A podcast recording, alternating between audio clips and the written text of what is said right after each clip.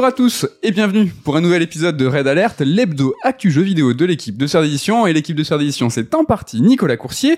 Nico, comment ça va? Ça fait longtemps qu'on n'avait pas dit ça. Et oui, bonjour à tous, bonjour Miguel Canafi. Euh, bah, moi ça va bien, c'est l'été, c'est cool. Et toi?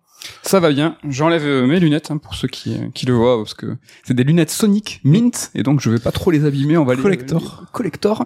Ça va plutôt pas mal. Il fait beau, il fait chaud. C'est le Red Alert. C'est un peu la tradition. Tous Mhm. les étés, on fait un Red Alert au milieu de l'été. Alors cette année, on est plus mi-août. S'approche euh, de la rentrée. Donc un format un peu différent. Plus tranquillou, hein, plus léger, voilà, pas de euh, top 3, des, top 3. voilà, des chroniques un peu plus euh, discussion, euh, Retour, pas de retour pas de sûr. retour sûr. Ouais, on est un petit peu plus chill. Mhm. Et donc, bah, cet été, ma première question, c'est euh, à quoi tu as joué cet été? Est-ce que t'as respecté ton top 3 Alors évidemment, je n'ai pas respecté mon top 3. J'ai quand même lancé deux des trois jeux euh, que j'avais cités dans Ouais. mon top 3, mais euh, pas assez joué pour euh, pour en parler.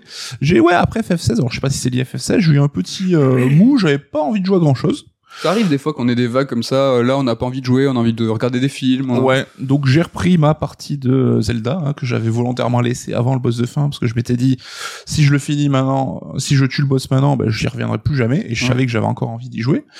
Et donc voilà, je me suis remis euh, petite dizaine d'heures et ça tombe bien parce qu'on en parle tous ensemble de Zelda. Ouais, si vous avez envie d'en savoir plus, on a enregistré un Third Strike EX, donc les épisodes exceptionnels hein, dans lesquels on revient sur le jeu du début à la fin. euh, donc, euh, on est tous les deux et avec Ken. Ouais, C'est dis- Ça- dispo depuis quelques semaines. Voilà, bon ça spoil un max, mais Ah, vu ça que spoil. ça sort plusieurs mois après la sortie, je pense que ça fait voilà un petit un petit bilan. En plus, on a trois profils un peu différents Ouais. vis-à-vis du jeu et notre ressenti par rapport à lui, donc c'était cool. Et t'as lancé un autre jeu. Et voilà, alors ce week-end, j'ai lancé The Case of the Golden Idol. Alors je crois que j'en avais parlé en fin d'année en disant que c'était un des jeux que j'attendais, mais j'attendais plutôt une traduction. Finalement, bah écoute, j'avais j'ai eu une pulsion, voilà, une, Une envie envie. d'y jouer, donc j'ai fait la version anglaise, donc qui est dispo aujourd'hui. Et c'était trop cool. Euh, j'ai fini ça un week-end, j'ai passé un, un petit peu de temps dessus. C'est un jeu court, quoi. ouais 4-5 heures quoi. C'est vraiment un jeu d'enquête, alors largement inspiré par The Return of the Obra Dinn, dont on avait déjà parlé. Et voilà, donc tu suis, t'as une scénette, hein, ça a une tête de pix de, de point and click 2D un peu Monkey Island-like. Et voilà, t'as une scénette où t'as un mec qui meurt euh, le temps un peu figé et tu vas devoir enquêter. Et euh, ce qui est cool, c'est comme Obra Dinn, c'est vraiment une, une véritable enquête, c'est-à-dire que en fouillant ben, les objets que les gens ont sur eux, en essayant de trouver le contexte, il va falloir que tu euh, relis un peu tous les fils. T'es pas vraiment assister comme dans certains jeux d'enquête un peu un peu plus faciles. Alors c'est pas évident, l'anglais est pas complètement difficile, mais dans les dernières enquêtes, quand ça prend un peu plus d'ampleur, ça peut poser problème. Moi je sais qu'à un moment j'étais bloqué parce que j'avais inversé euh, adjectif et nom, tu vois, dans un petit texte. Donc euh, truc Ça un sort peu- indico ou pas, à un moment? Ouais, pour certains termes, de temps en temps, ouais. Mais en fait, voilà, c'est qu'en observant tout, tu vas récupérer des mots-clés. Mhm. Et en fait, le but, ça va être de remettre ces mots-clés dans un texte à trous qui va un peu retracer le déroulé des événements. Ok. Et donc, souvent, tu dois, en plus de ça, identifier les personnes présentes euh, sur place. Et identifier aussi des petits trucs. Par exemple, au moment où tu auras un dîner, tu vas devoir trouver comment étaient placés les, les convives. Et donc, voilà, par exemple, elle, elle mangeait pas de viande, donc euh, c'est plutôt elle qui est là où il y a la salade dans l'assiette. Lui, il pouvait pas boire d'alcool parce que machin, donc voilà, et tu reconstitues un peu le truc. Petit peu Cluedo, quand même. Ouais, alors c'est moins complexe, on va dire, que The Obradin, qui avait lui une, truc, euh, une structure ouverte où tu devais euh, retrouver, euh, enfin déterminer l'ensemble des destins des membres d'un équipage disparu. Au Bradin, fallait vraiment se plonger. Là, c'est autant Ouais. exigeant en C'est termes au- d'investissement? L'investissement est le même, mais c'est euh, des chapitres séparés en fait. Donc à chaque fois, euh, voilà, t'as, tu te concentres sur le moment. Mais en fait, chaque chapitre, tu vas te rendre compte que c'est une seule et même histoire qui va euh, se tracer par rapport aux années autour voilà d'une fameuse idole en or qui a des pouvoirs que certains dont veulent s'en emparer. Et donc, euh, bon, t'as un peu moins de complexité globale, mais à la fin, quand même, dans les derniers tableaux, tu dois commencer à re- relier un petit peu les points pour avoir la big picture.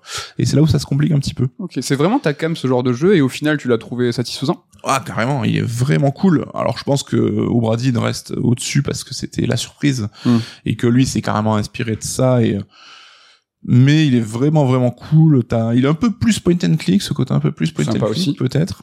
Mais bon, je l'ai fait sur Switch, alors euh, il est vraiment adapté, maniabilité souris et tout, Ouais. mais à la manette, ça reste faisable sans trop trop de problèmes non plus. euh, Bon jeu de l'été. carrément. Bonne impulsion, euh, tu te dis d'un coup, ah, j'ai envie de faire ça, mais c'est souvent ça l'été, j'ai l'impression de, t'as beau te créer des plans et des programmes, euh, peut-être plus dans le moment, en fait, Mm. dire euh, comment je suis, quel état d'esprit j'ai. Et en fait, perso, je n'ai absolument pas euh, respecté mon top 3 parce que, euh, ben voilà, je me suis lancé dans une, une grande découverte de la série euh, Armored Core. Tu as cédé à une pulsion. Euh, ouais, euh, Tu t'es plongé dedans. plongé dedans du début à la fin et ça va être bah, l'essentiel de ce que je vais vous raconter dans l'émission euh, d'aujourd'hui. Mais euh, juste avant, j'aimerais revenir sur un point avec toi, c'est euh, pourquoi je me suis lancé dans Armor- Armored Core, pourquoi je l'ai pas fait avant? J'ai l'impression que dans le jeu vidéo et dans l'ensemble de la culture qu'on a chacun et qui nous est propre, c'est quelque chose qu'on a forgé disons entre nos 10 et nos 20 ans, on était très curieux de tout, on s'est euh, plongé dans différentes euh, dans histoires, dans des genres, et en fait, on s'est spécialisé. Mm. Et j'ai l'impression qu'au-delà de 20 ans, à peu près, hein, on va dire, euh, ben, en fait, on laisse tomber. C'est-à-dire que là où on se croit entre guillemets référent, ou là où on a un petit peu d'expérience, là où on a pu connaître les séries depuis le début, on va les poursuivre, on va affiner un petit peu notre savoir là-dedans. Et euh, c'est dur après coup de se dire, ben, cette saga, elle, a- elle est hyper longue, ou même ça peut être des réalisateurs ou ce genre Mm. de trucs. C'est dur de revenir en arrière et de se dire, allez, je vais combler Ouais. ce manque. C'est clair, tu te dis bah c'est plus pour moi, t'as la flemme de t'investir dans un truc nouveau. Ouais. Et c'est vrai qu'on se forge dans ces années-là, comme tu l'as dit, mais presque aussi par accident. C'est-à-dire que Oui. un cousin, un voisin qui te prête un jeu, tu vas flasher dessus, ça va devenir peut-être ton genre de prédilection ou ton saga de prédilection. C'est presque des hasards, quoi. Et donc, euh, c'est bien de lutter contre ça, quoi, Ouais. justement. Et est-ce que tu es d'accord avec le fait que entre 10 20 ans, on se forge et après euh, 20 30 20 30 ans, il va se passer un petit peu bah c'est là vraiment le début de la vie d'adulte et on y revient. Tu sais, genre après la trentaine, on va revenir à cette première dizaine, quelle que soit la culture, que ce soit musicale, cinématographique. C'est vrai qu'à un moment, t'as envie de t'émanciper de, de ce que tu connais. Ouais. Et voilà, je pense que t'assumes aussi moins à 25 ans d'avoir les mêmes goûts qu'à 15 ans. Mais Oui. je pense qu'au bout de au 30 ans, 35 ans, tu reviens un petit peu aux origines aussi et tu retraces un peu ton parcours à l'envers. Donc c'est cool. hein. C'est carrément ça. Alors voilà, moi je me suis lancé à fond dans Armored Core du début à la fin parce que ouais, je crois qu'il se passe un truc autour d'Armored Core euh, en ce mois d'août et euh, j'ai remarqué que c'était un exercice entre guillemets hein, que j'appréciais beaucoup, presque c'est l'exercice que j'aime le plus, c'est te lancer à corps perdu dans une œuvre, une saga, la redécouvrir a Mhm. posteriori et être, tu vois, sur le long terme, découvrir une dizaine, une quinzaine de jeux euh, d'affilée, euh, vivre ça un peu comme une série, presque t'y penses le soir et à la fin d'un jeu t'es triste, mais tu te dis ah mais non mais j'ai le prochain jeu ou la prochaine saison qui m'attend. Et euh, c'est un petit peu ce qu'on fait avec CERD dans nos livres, où à l'époque, on était en tout cas auteur, c'est ça, c'est tu te lances pendant un temps de temps, pendant des mois sur une seule sé- série, t'es euh, immergé en fait. Ouais, mais c'est comme euh, quand tu te dis, bah, je vais me binger une série de 8 saisons et que t'es immergé pendant 6 mois dedans et que tu, tu penses qu'à ça, tu vis que ça. Je pense que toi, t'associeras bah, ton été d'une certaine manière aussi à ce, ce feeling-là. C'est, c'est cool, c'est des bons souvenirs, quoi. C'est clair. Voilà, bon, pour ce qui est des jeux, je vais vous en parler très, euh, ben voilà, dans quelques Voilà. minutes. Si Euh, vous avez la vidéo, je pense que vous voyez la pile de jeux devant Med. Et euh, bon, l'été, c'est aussi le ciné. Vite fait, je suis allé au cinéma. Alors, je vais pas vous parler de tous les films que j'ai vus au ciné, mais il y a deux films, euh, voilà, qui concernent un peu le jeu vidéo. Le premier, c'est Gran Turismo Mhm. euh, de Neil Blomkamp, donc qui est euh, connu pour euh, ben, certains éclats. hein. Il a fait District 9. Au moins un éclat, moins ouais, un. District 9, après Et euh, donc compliqué. voilà, Gran Turismo, un film sur la série de Sony et du, du studio euh, Polyphony, euh, simulation automobile avec euh, voilà euh, Orlando Bloom. J'ai complètement oublié euh, le oublié euh, Stranger Things, l'acteur qui joue Euh, aussi. Tu l'as bouffé ouais, ouais, On regardera je- peut-être plus tard. Mais vous, la- vous, le, vous le connaissez cet acteur. Alors, faut savoir que c'est pas une adaptation du jeu vidéo euh, Gran Turismo, c'est l'adaptation euh, cinématographique d'une histoire vraie qui est réelle, qui, est, qui a en fait qui a été vécue par un sim racer, donc un, un joueur de Gran Turismo qui a connu une carrière professionnelle euh, de pilote après être passé par la GT Academy. Donc moi j'ai trouvé le film vraiment sympa. Ce qui peut être un petit peu dérangeant, c'est que tu te dis ah c'est un film publicité vraiment euh, à la gloire de Sony euh, et de son studio. C'est vrai, mais est-ce que sans ça, ce film aurait pu exister? Est-ce que quelqu'un aurait parié sur cette histoire vraie, euh, hormis Sony? Et franchement, l'histoire, elle est vraiment cool. Elle mérite, euh, voilà, d'être racontée. Elle mérite d'être vue. Et rien que pour ça, je trouve que je suis passé outre ce côté publicité. Ouais, et puis euh, si c'était pas estampillé Gran Turismo qui se serait appelé euh, Né pour gagner, tu vois, Ouais. le bon titre random, euh, déjà t'aurais pas eu Blumkamp, t'aurais pas Oui. eu de publicité, enfin personne serait allé le voir, donc euh, Ouais. T'as un écho qui est assez rigolo euh, avec euh, le film, c'est-à-dire que la GT Academy a été sponsorisée par Nissan et après le premier contrat pro de ce pilote a été euh, dans l'écurie Nissan. Donc euh, Nissan a fait ça pour la pub. euh, pour se, pour faire valoir sa marque. Et là, bah, Sony pareil a fait ce film pour faire valoir bah, l'image de Gran Turismo. Et au final, Nissan, bah, ils ont fait quelque chose qui est cool. Ils ont créé une histoire et un storytelling qui est énorme. Je vous spoil pas le film parce que tout ça s'est passé réellement, mais ce pilote est allé très loin et euh, vraiment c'est super. Petit reproche, même moitié reproche, c'est que euh, contrairement à le, au film Le Mans ou Rush, où tu vois vraiment qu'il y a eu un, un- un filmage des voitures, euh, tu sens vraiment la mécanique et tout. Là, il y a beaucoup, beaucoup de, de cinématiques. Alors, est-ce Ah que c'est un reproche? Tu le sens, a, mais est-ce que c'est un reproche ou est-ce que finalement il y a un écho aussi à ce que le film raconte? C'est un film sur Gran Turismo. Alors t'as évidemment des plans qui font la transition entre le jeu et le film, mais il y a beaucoup de plans numériques sur ce qui devrait être représenté par de la mécanique. Je sais pas, ça m'a parfois dérangé, mais après a posteriori je me suis dit ah ça peut-être un petit peu de sens. Donc moi je vous le conseille chaudement. C'est pas un chef-d'œuvre, mais j'ai passé un très bon moment et j'ai vu non pas au cinéma mais en VOD Resident Evil Death Island, le dernier né des films d'animation Resident Evil. Je suis partisan moi de ce genre de. Ah, tu t'accroches, hein. Je m'accroche. Celui-là, c'est euh, voilà, je vais pas vous en dire euh, beaucoup. C'est une catastrophe, c'est-à-dire que c'est le plus mauvais de tous les films. Il est au niveau euh, du film coupé en quatre qui était sorti sur Netflix, qui était vendu comme une série, mais était- qui était clairement un film coupé Oui. qui était mauvais et celui-là est tout aussi catastrophique. On a quand même les cinq plus grands héros de la saga rassemblés pour la première fois. C'est sympa. Ils en font pas grand-chose. Ouais, donc ce voilà. que j'allais dire. Est-ce que ça suffit à créer un enthousiasme Non, euh, ils se retrouvent tous les cinq euh, à Alcatraz, à San Francisco. Voilà, le, méchant est éclaté. C'est vraiment pas bien. Donc, si vous le trouvez un jour euh, gratuit, ou si vous avez l'occasion, de- Ah, mais genre sur euh, Ouais, Netflix. pas- quand il sortira, ouais. c'est Mais c'est marrant parce qu'on dit beaucoup, ah là là, les films Resident Evil, pourquoi Capcom ils font ça, ça leur crée du tort et tout. Mais non, les pires films Resident Evil, c'est ceux produits par Capcom en, en image de synthèse. hein. Ouais. Après, ouais, voilà. Enfin, Capcom, ils ont une, une, une politique de licensing où, en fait, eux, ils vendent la licence euh, Resident et toute leur licence Monster Hunter. C'est pour ça qu'il y a des films éclatés Capcom parce qu'ils s'en foutent, mais complet. Ils vendent la licence et ils laissent faire les gens ce qu'ils veulent et ils ont, eux, ils prennent les royalties. Ouais, mais les films en image synthèse, je crois qu'ils les font eux-mêmes et qu'ils les supervisent de près. Hein. Eh ben, pas assez C'est de près. pire, en hein. tout cas, pas, euh, ben, même techniquement, c'est une catastrophe. C'est-à-dire qu'il y a des cinématiques de Resident Evil 8 qui sont plus qualitatives que. euh, Ah, celui d'avant il était déjà bien dégueu. Ça se place où dans la chronologie, la fameuse euh, chronologie? Est-ce que tu sais? Alors c'est forcément avant RE, en tout cas avant la fin de RE8. C'est euh, c'est pas clair ou en tout cas je l'ai pas capté. Mais euh, ouais, c'est après RE, je sais pas, je sais pas trop. Je pense que bah, c'est le Chris BSAA. Euh, Donc c'est entre le ouais 5 6 ouais, euh, c'est par là. Je pense peut-être. C'est vrai que Rebecca, ça fait un bail qu'on l'ait pas vu. Hein. En plus, là, ils ont, ils ont fait le, le coup classique de tous les persos ont des gueules différentes. Tu sais, euh, vraiment. Et le pire, c'est Rebecca. Ah ouais. vraiment, elle a une, une ganache, mais euh, rien que pour ça. Heureusement ça- qu'elle est en vert un peu, sinon tu ça vaut le coup. Oui. Après, ils ont leur code couleur clair. Elle est en rouge et tout. t'as t'as compris.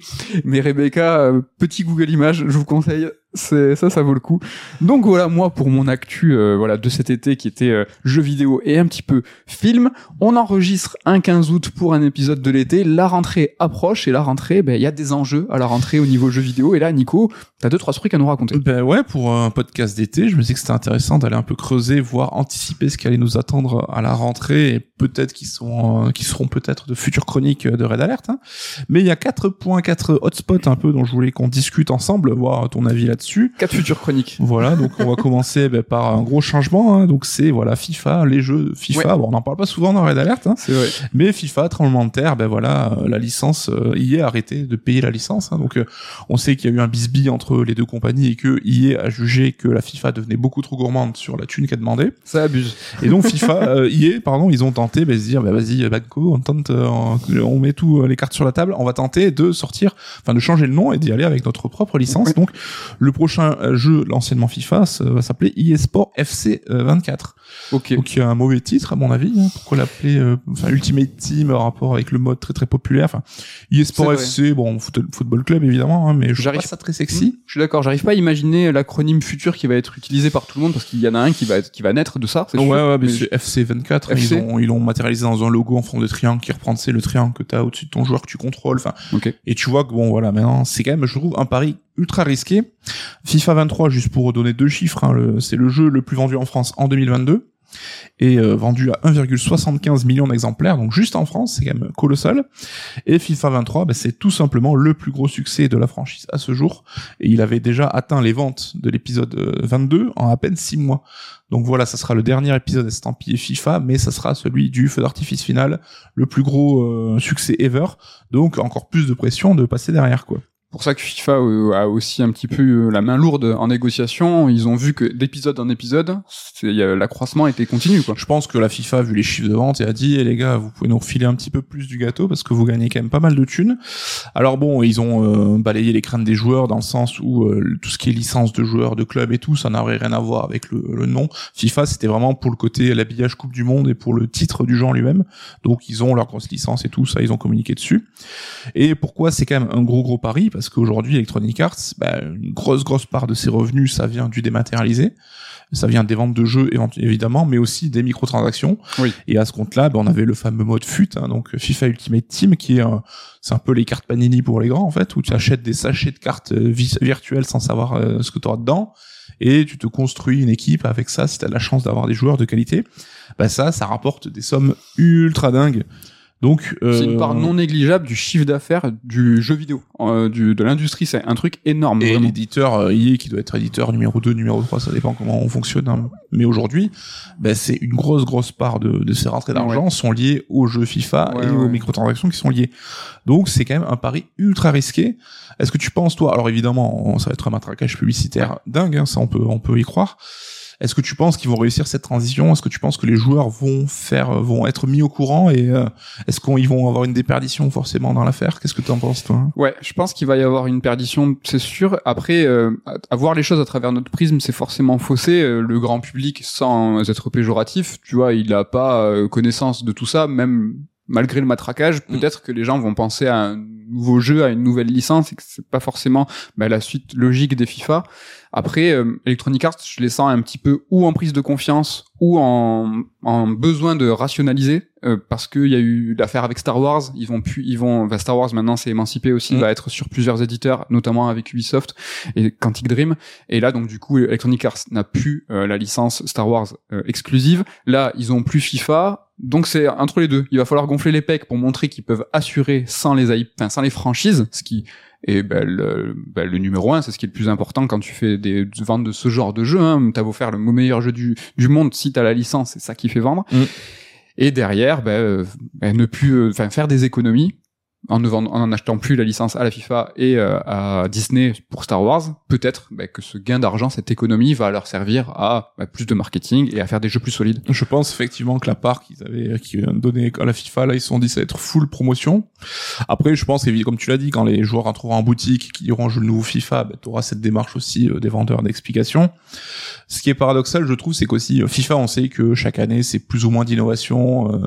Il y a des espèces de cycles hein, où souvent tu vas avoir un peu une remise à plat du mode de jeu, puis des petites retouches année après année. Là, j'ai presque envie de dire, cette année, ils auront presque l'idée de ne rien toucher pour que les gens, quand ils jouent en se disant, ok, c'est FIFA, je reconnais, c'est le même que l'an dernier, tu vois. Ouais, c'est vrai. Putain, carrément, ils devraient faire ça, mais faut que les gens puissent au moins poser les mains dessus, ou en tout cas le percevoir en, vidéo. Mm. Franchement, euh, c'est vraiment, vraiment pas évident. J'ai vu la jaquette euh, qui a fait un petit peu parler.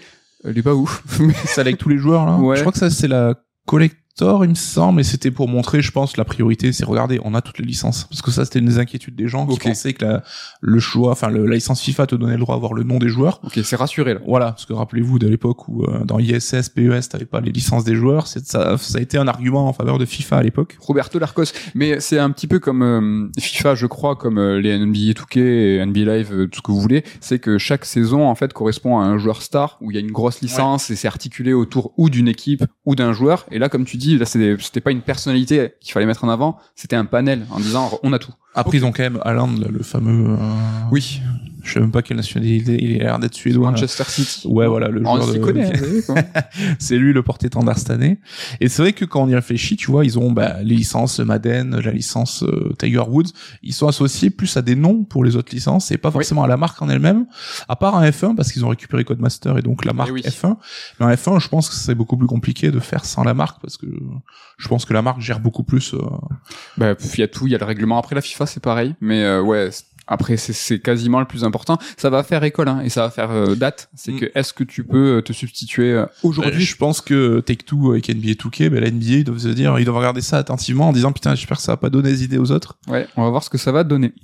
Alors voilà pour FIFA. Donc, euh, premier enjeu de la rentrée, ça va arriver en septembre, je crois. Costaud quand même. Hein. Ouais. Septembre déjà. Je Ah, sais ils, ils plus, sont un hein. petit peu. Faudra check. Je vais regarder peut-être. Ouais. Mais euh, ils prennent de l'avance par rapport au planning habituel. Euh, septembre, c'est tôt. Euh, hein. je, ouais, vérifie peut-être parce que je te dis peut-être une bêtise. Tu vas nous parler d'un autre jeu costaud. Voilà, donc euh, notre enjeu, alors cette fois, lui, c'est bien septembre, c'est. Starfield.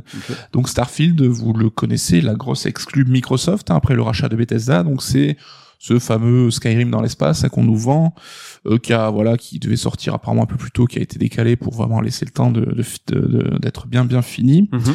Euh, c'est le gros enjeu de l'année pour Xbox, on va pas se mentir. Euh, Xbox qui a connu euh, une année un peu compliquée, on l'a vu. Un Redfall qui a été un peu la déception. Là où Arkane faisait que des, des gros jeux, bah, le premier jeu estampillé Xbox ça a été une déception. Après une année blanche, une année compliquée, donc ça commence à faire. Voilà, je pense que maintenant Bethesda faisait que des gros jeux, on espère, ils espèrent que le premier jeu estampillé Xbox sera pas une déception. Voilà, maintenant que le rachat a été euh, quasiment validé et tout, euh, qu'on sort des tumultes un peu judiciaires, je pense, on l'a déjà dit 50 fois, mais maintenant faut se recentrer sur les jeux, faut envoyer du lourd et euh, pour sauver ben, leur année, leur fin d'année, le Noël et tout, Starfield c'est vraiment leur carte maîtresse, ça va être le gros enjeu de Noël pour eux. Est-ce que euh, ils ont droit à l'erreur à ton avis? Est-ce qu'on peut avoir un jeu, un Starfield juste moyen? Ou comment ça Tu, tu Alors, le truc? Je pense qu'ils ont absolument pas droit à l'erreur. En revanche, il y a une pression sur Bethesda qui sont connus pour faire des bangers, des jeux qui sont vendus à des millions, qui sont grand public, Mm. pour même euh, les hardcore, pour tout le monde. Mais ils sont connus aussi pour faire des jeux qui sont à la sortie un petit peu bancal. Ouais. Et euh, est-ce que là, on va pouvoir accepter euh, d'avoir euh, ce jeu avec un, un si grand potentiel? Ben, un petit peu euh, banque-ballant. Ça, je sais pas. Et c'est peut-être là. Est-ce que là, eux, ils sont en train de mettre la max justement sur. euh, franchement, faut assurer, il faut qu'il soit le plus solide possible. On va le savoir ultra bientôt, hein, parce que les premières. ah, voilà, on va pouvoir y jouer très bientôt là. Et c'est vrai qu'à la sortie de Redfall, on a eu des débats, y compris ici, hein, sur euh, bah, le futur de Microsoft aussi dans le jeu vidéo. Évidemment, ça veut pas dire qu'ils vont quitter le jeu vidéo, on n'en est pas là, hein, mais qu'ils avaient, c'était des marqueurs un peu et qu'ils avaient loupé quelques occasions. Là, on est quand même sur un truc autrement plus différent. On est- On n'est pas dans le cas de Redfall, quoi. Bah non, euh, Redfall, c'était. Après, on, est, on est revenu dans des précédents Red Alert sur pourquoi est né euh, ce Redfall. Est-ce que c'était pour euh, rhabiller la mariée euh, pour le rachat qui a eu lieu en amont sur Bethesda? On sait pas. Là, c'est pas une question euh, de business pur, de rachat ou de. Maintenant, c'est qu'il va falloir rassurer les gens. Il va falloir assurer Noël. Mm. Si là euh, Starfield se plante, alors euh, faut pas être euh, euh, plus inquiet que c'est pas l'expression sur ça, mais vont- Microsoft ne va pas couler. Oui, bien sûr. Tout va bien se passer. Mais est-ce qu'il va pas y avoir une vraiment une perte de confiance enfin tu vois effective. C'est-à-dire que là vraiment on a eu un petit peu euh, on a été euh, patient. Tout le monde a dit euh, ça va arriver le Game Pass doit se mettre en place. Le Game Pass on le répète hein, qui est une offre complètement incontournable, exceptionnelle dans ce qu'elle propose dans les dans, dans les faits. Alors il manquait ces fameux triple A, euh, ben justement first party, Mm. et c'est là où ils doivent délivrer, comme on dit, ce fameux triple A first party, il arrive parce que juste derrière il y a Forza aussi. hein. Donc c'est Ouais. une seconde, euh, on va dire c'est une seconde lame, mais euh, ça doit être le début de Microsoft qui déroule quoi. Oui, parce que c'est vrai que nous, bon, on est, on a toutes les plateformes, on est ouvert à tout le monde évidemment, mais chaque marque a ces espèces de d'évangélistes, hein, les True Believers et tout. Oui. Je pense que les True Believers Xbox, leur patience a été un petit peu mis à rude épreuve. hein. donc euh, là, ça va être un peu aussi peut-être un moment de bascule où soit ça va les conforter en disant, ben, on a eu raison de soutenir la marque, ou soit bon allez vas-y, euh, je- ça m'a saoulé, je vais passer sur une autre console. Donc euh, moment charnière. Moi j'ai une question, c'est est-ce que la hype, toi fils de la hype, est-ce que ça y est, elle te prend ou elle est encore assez éloignée? Pour l'instant, non. Non Non, j'ai vu qu'ils commençaient à mettre en branle la communication avec euh, ça, ils commencent à communiquer avec des vidéos, des modules vidéo, tout ça. Mm. Pour l'instant, bon, je, le jeu me m'inspire pas euh, vraiment pour le moment, donc on va voir si euh, l'approche de la sortie ça me titiller. Mhm. Toi, je crois que tu comptes pas y jouer non plus. euh. Non, je compte pas y jouer. On vous l'avait évoqué, mais je pense l'exemple il est sympa, c'est que on espère tous les deux avoir un effet cyberpunk, c'est-à-dire Mm. que on n'est pas spécialement euh, friand, c'est pas notre cam ce genre de jeu, mais à cyberpunk on s'est fait happer. Au final, on a adoré, on a fait un Strike EX hein, d'ailleurs. Franchement, moi je demande que ça. Tu vois, d'être pris et puis finalement être emporté et dire mais non mais c'est trop bien et puis tu plonges là-dedans. Pour l'instant c'est pas le cas, mais j'espère. Ouais, alors petit caillou dans la chaussure quand même de Microsoft, c'est que on a eu alors début août la sortie de Baldur's Gate 3, Oui. donc qui était attendu, tout le monde s'attendait à ce que ce soit un bon jeu, mais personne n'avait anticipé, je pense, qu'il soit aussi bon. Donc euh, un jeu, voilà. Alors c'est pas exactement la même type de jeu que Starfield, mais on reste sur du euh, RPG à l'occidental. Voilà. Ça reste quand même un créneau qui est plus ou moins proche. Une philosophie un peu. Voilà, donc il vient un peu là Starfield, euh, Baldur's Gate, là il prend toute la lumière et tout. Est-ce que ça va pas jouer contre Starfield? À savoir que ben, Baldur's Gate va arriver sur PlayStation 5 le même jour que Starfield. On sait que sur Xbox le développement est plus compliqué à cause de la Xbox Series S. Donc euh, l'Aria n'arrive pas à parce qu'ils doivent avoir le même euh, fonctionnalité les, Ouais. les deux versions X et S et ils n'arrivent pas à faire rentrer Baldur's Gate 3 dans la série S donc ils ont Mhm. besoin de plus de temps. Et je me demande si c'est pas un petit tacle de l'Ariane à Xbox d'avoir placé la sortie PS5 le même jour que Starfield Parce qu'ils les ont fait galérer. peut-être. Est-ce que Sony c'est pas Sony qui a pas euh, soufflé alors là je suis en mode conspire Voilà, rigole. désolé voilà. Mais ça me paraît quand même rigolo la coïncidence me paraît un petit peu rigolote. Donc euh, voilà le même jour voilà sur Xbox t'auras ton Starfield. Ben en face sur PS5 t'auras Baldur's Gate 3 qui est potentiellement dans le tiercé des GOTY de l'année donc est-ce que ça va pas jouer contre euh, Starfield? C'est clair. Alors là, il fait de l'ombre à Starfield, euh, Baldur's Gate 3, mais même là, il fait de l'ombre. En tout cas, il vient titiller les Zelda Tears of the Kingdom en ayant voilà une dotation, enfin une notation métacritique, on va en parler, euh, très élevée. Mais euh, ce qui est pénible pour Starfield et Microsoft, c'est que c'est le même entre guillemets profil de joueur. C'est Mm. que vraiment là, on a parlé de cette philosophie CRPG. Alors oui, il y en a un qui est dans l'espace, il y en a un qui est plus médiéval, médiéval fantastique, mais je pense que si t'es surexcité par la sortie de Starfield, t'es peut-être très très titillé par la sortie de Baldur's Gate. Et si t'es pas PCiste, que t'as eu la chance de de- d'y jouer depuis début août, Mm. ben tu te retrouves dans un une espèce de, de, de tunnel ou en tout cas un entonnoir qui se referme sur toi où ben tu vas pas pouvoir faire rentrer des jeux si énormes parce que Baldur's Gate 3 là tout le monde est en train de dire que c'est du 70 heures euh, pour une première run tranquille et que c'est un jeu qui est infini avec une replay value de ouf Mm. euh, ouais là euh, ça commence à être compliqué euh, en tout cas pour Microsoft Bah, écoute on va voir comment Starfield s'en sortira euh, troisième enjeu Assassin's Creed Mirage Attends, euh, juste, je te coupe. Juste FIFA, pas de souci, j'ai check. C'est le 2023 était sorti fin septembre. Ouais. Donc euh, les deux, c'est tout le temps fin septembre. Ok, en tout cas pour les deux dernières euh, itérations. Bah écoute, faut pas changer les habitudes, surtout quand tu changes de nom. Ouais. Donc Assassin's Mirage, là, c'est un domaine qu'on connaît un petit peu plus. Hein. Alors là, il y a un challenge un peu étrange, on va dire, c'est que euh, on sait que c'est un jeu qui est né d'un DLC à la base, qui s'est vu transformer en, en gros épisode. Ubisoft a même euh, prévenu en disant qu'il aura un scope moins élevé, que ça serait presque un épisode mineur, et je dis pas ça de manière péjorative, mais on sort de la démesure, voilà, de la trilogie un petit peu RPG. Et d'ailleurs, Ubisoft vend le jeu à 50 balles, hein, donc moins cher que les épisodes précédents. Mais euh, hasard du calendrier ou pas, enfin contexte faisant, bah, il se retrouve comme le gros assassin de fin d'année comme on a l'habitude, donc qui sort en octobre. Et euh, donc ça va être le gros épisode et qui est confronté aux grosses licences, donc les Call of, les Spider-Man 2, tout ça. Bah, comme un assassin classique en fait. Donc il a cette espèce de cul entre deux chaises où c'est peut-être un épisode plus modeste, mais en même temps il porte sur ses épaules le même poids que ses prédécesseurs. Et on voit que Ubisoft aussi est dans une période un petit peu compliquée et qu'ils ont décidé de tout miser sur Assassin pour assurer leur, leur futur. Et faire ce shift en misant tout sur Assassin l'année où tu sors un épisode qui est un petit peu mineur, est-ce que c'est une bonne idée? Sachant que ça fait trois ans qu'on n'a pas eu d'Assassin's Creed, hein, si je dis pas de bêtises, depuis Valhalla. Je crois que c'est le plus gros hiatus qu'a connu la franchise ever.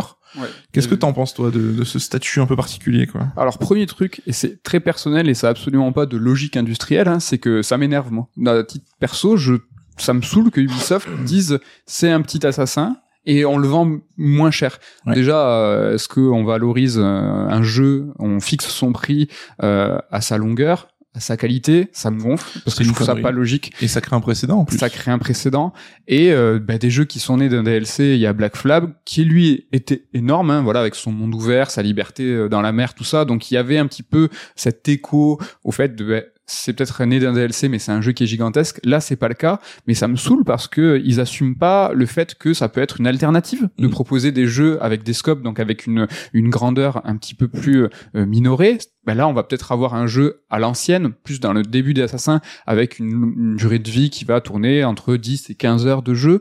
Euh, pourquoi ça Ça doit coûter moins cher? Pourquoi ça Ça doit être dévalorisé? Mm. En- Dans le premier sens du terme, hein, vraiment dévalorisé euh, pécuniairement. Enfin, c'est nul, quoi. Ouais, c'est vrai que nous, le côté retour aux sources et scope plus réduit, c'était au contraire des arguments positifs. Quoi. Ouais, complètement. Ça, ça me, ça perso, ça me saoule. Après, ce qui se passe du fait que Mirage devient un jeu de Noël, ça c'est la conjoncture. Enfin vraiment ils sont Mm. trom- enfin ils ont pas réussi, c'est- donc c'est Ubisoft Bordeaux, Euh, il y a eu des complications, le développement s'est étendu, ça devait être un jeu qui devait sortir en amont, euh, justement dans une période qui n'était pas celle de Noël et qui de par son planning reflétait le fait que c'était pas le Assassin de, la- de Noël, là Ouais. où Assassin sort toujours euh, pour les ventes de fin d'année. Ben, là, ils vont devoir conjuguer euh, avec cette contradiction de sortir un petit assassin à Noël. Mais en même temps, ils sont mis dedans, c'est eux qui communiquent comme ça. Oui, mais on espère aussi que Ubisoft s'est pas dit, ben, pour c'est l'assassin de Noël, euh, malgré nous quelque part, on va utiliser les six derniers mois pour gonfler artificiellement le truc de masse de contenu à la con, tu vois, de rajouter des petits trucs qui font les triple A de Noël avec ce que ça peut avoir de, de pas terrible. Hein. Oui. J'espère qu'ils ont pas voulu, qu'ils ont pas dénaturé la vision de base malgré tout, tu vois, pour euh, pour quand même garder quelque chose de qualité, quoi. On va le savoir, ouais, vraiment euh, très très prochainement. Tu l'as évoqué aussi, le fait que euh, bah, il y a les projets qui kill. Hein, euh, voilà, ce- cette rumeur qu'on avait d'un Phoenix Rising 2 un jeu que j'adore et que je vous conseille de faire. Là, ben voilà, tout ce qui était diversification, euh, Lapin Crétin 2 qui a pas marché tant que Ubisoft le voulait, Mm. donc ça fait peut-être euh, ben, craindre ne pas voir un épisode 3. Donc on voit vraiment que l'essentiel de l'effort d'Ubisoft maintenant va se concentrer sur Assassin's Creed avec The Crew qui va sortir aussi en fin d'année. Mais euh, ça fait peur parce que quand il y a trop d'enjeux sur une même saga, si le truc s'effondre, ben il y a quoi Enfin, qu'est-ce qu'il y a derrière? Oui, on sait qu'ils peuvent tirer des conclusions parfois qui sont pas forcément les bonnes. Là, tu vois, si Mirage fonctionne moyen, est-ce qu'ils vont pas se dire ah ben les gens ils veulent des RPG gigantesques, euh, donc la franchise va repartir sur ces bases-là? Après bon, c'est les chiffres qui leur donnent euh, raison. Hein, Après, bah, là, en tout cas, je sais pas si on a les chiffres de vente globales, mais il a connu la plus, le plus grand lancement. ouais, c'est celui qui a rapporté le plus de blé. Comme il donne plus, euh, voilà. il donne plus les chiffres de vente. Mais, euh, Ce qui pourrait être synonyme de, euh, voilà, assassin euh, gargantuesque égale beaucoup de ventes. Là, si Mirage est euh, ne serait-ce qu'une demi-déception ou un demi-succès, euh, vous voyez euh, le verre s'il est à moitié plein ou à moitié vide, bah, ils vont tirer des conclusions, comme tu dis, euh, radicales. quoi. ouais, en tout cas, il semble assurer qu'on va repartir sur un rythme de sortie annuel sur les assassins Ouais. comme à l'époque. quoi. Et on va vous parler d'Assassin C'est vrai. très très très très Tout prochainement. Oui. Donc ben malgré tout quand même il nous tarde hein, d'y jouer à ce jeu parce que moi c'est un des deux trois jeux que j'attends le plus pour cette fin d'année et j'espère que je serai pas déçu. Oh, on l'attend de ouf. Dernier point Armor Core 6 euh, donc là ben, vous savez le jeu de mecha de From Software. Ça fait dix ans que From Software il roule sur le jeu vidéo hein, donc c'est vrai que euh, la saga Dark Souls c'est certainement la série de jeux la plus influente de ces dernières années, je pense qu'on peut pas le nier, c'est Mmh, quand même quelque chose d'assez incroyable. Surtout quand on sait que nous il y a 20 ans à l'époque les jeux From Software, Software c'était un peu des punchlines, hein, c'était des jeux pas terribles. Enfin, c'était l'éditeur de troisième zone, on va dire. Enfin, tout le monde s'en foutait un petit peu, quoi. Donc là, on a vu le carton stellaire d'Eden Ring qui les a fait basculer dans vraiment le panthéon du jeu vidéo. Et donc, ils ressuscitent la saga Armor Core avec un sixième épisode. Donc, ils ont euh, mis la numérotation, c'est pas anodin, c'est pour vraiment placer le jeu dans son héritage. Est-ce que tu penses qu'ils ont les moyens de s'émanciper des Souls et d'ouvrir le prisme, voilà, pour se détacher un petit peu, euh, de faire des succès autres que les Souls, quoi? Alors, si tu me permets, je vais, je vais établir la réponse peut-être la plus longue qui, est, qui soit et Une qui réponse en 8 ans. possible de faire dans un podcast. Voilà, je m'immisce euh, voilà dans ces, cette chronique, euh, cette ton, tes discussions sur les enjeux de l'aider pour vous présenter justement une rétrospective sur Armored Core. J'ai pendant l'été fait euh, tous les épisodes canon de Armored Core, ce qui va m'amener à la réponse justement. Est-ce que FromSo peut s'émanciper? On va commencer euh, rapido, si tu le veux bien, Nico, et n'hésite pas si tu as des questions euh, Mhm. pendant toute cette rétro, euh, tu peux y aller. Alors, on va parler des origines de la série euh, Armored Core. Tu l'as dit à l'époque, tout le monde s'en foutait. FromSo, personne connaissait le nom.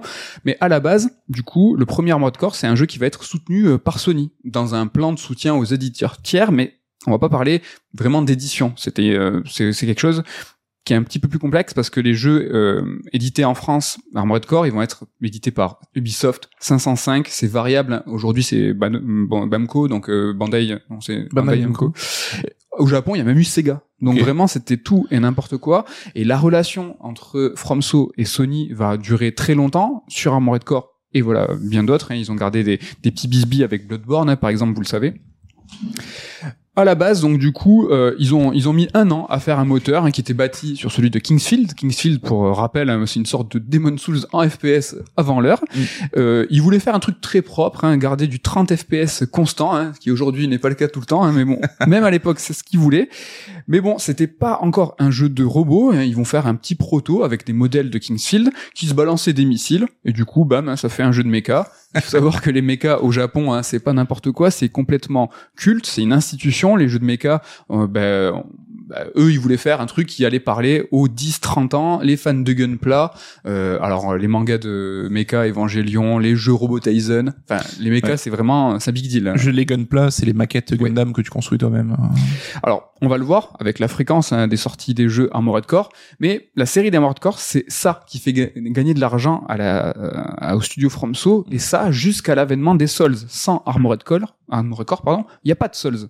Et Armored Core, il y a 14 épisodes canon, plus 10 jeux mobiles et PSP. Alors ça, j'ai pas fait, j'ai pas touché. Donc les jeux PSP mobiles, tout ça, c'est des portages, des jeux sans mode solo, donc des tournois et du multi en ligne. Donc pas de crainte, hein, le jeu solo, euh, on va en parler et ça, j'ai pu y toucher pour un total quand même de 24 jeux. C'est quand même pas mal du tout. C'est marrant, on retrouve déjà cet ADN multi que FromSo a transvasé aussi dans les Dark Souls euh, Ouais. d'une manière euh, détournée. carrément. Alors, Armored Core, comment on y joue aujourd'hui hein, Si avec la hype du 6, vous, vous avez envie de vous y mettre et bah, vous vous demandez comment faire. Alors comment faire, c'est pas évident parce qu'il y a aucun jeu de la série qui est dispo sur le PlayStation Network, le PSN français. Alors certains le sont sur le store US, sur les PS1 Classics, mais ça, ça a sauté chez nous. Euh, mais il faut un compte US, donc c'est aussi une petite démarche à faire. Aucun jeu n'est disponible sur le store Microsoft. Rien sur le PlayStation Plus, rien sur le Game Pass, rien sur PC, donc pas sur Steam. hein.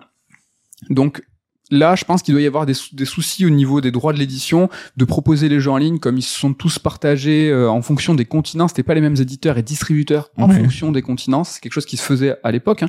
Exemple à, à la con, Ubisoft euh, a par exemple distribué euh, les jeux Square Enix. Euh, Enfin, c'était vraiment. C'est vrai qu'ils ont eu leur période très Japon, hein. mais là je vois le 1 a l'air d'être traduit au moins en quatre langues sur la jaquette, donc euh, je pense que là ça fait partie des choses juridiquement où c'est l'éditeur, le distributeur qui a traduit. Ouais, donc, euh, ouais, ils y croyaient, ils y croyaient.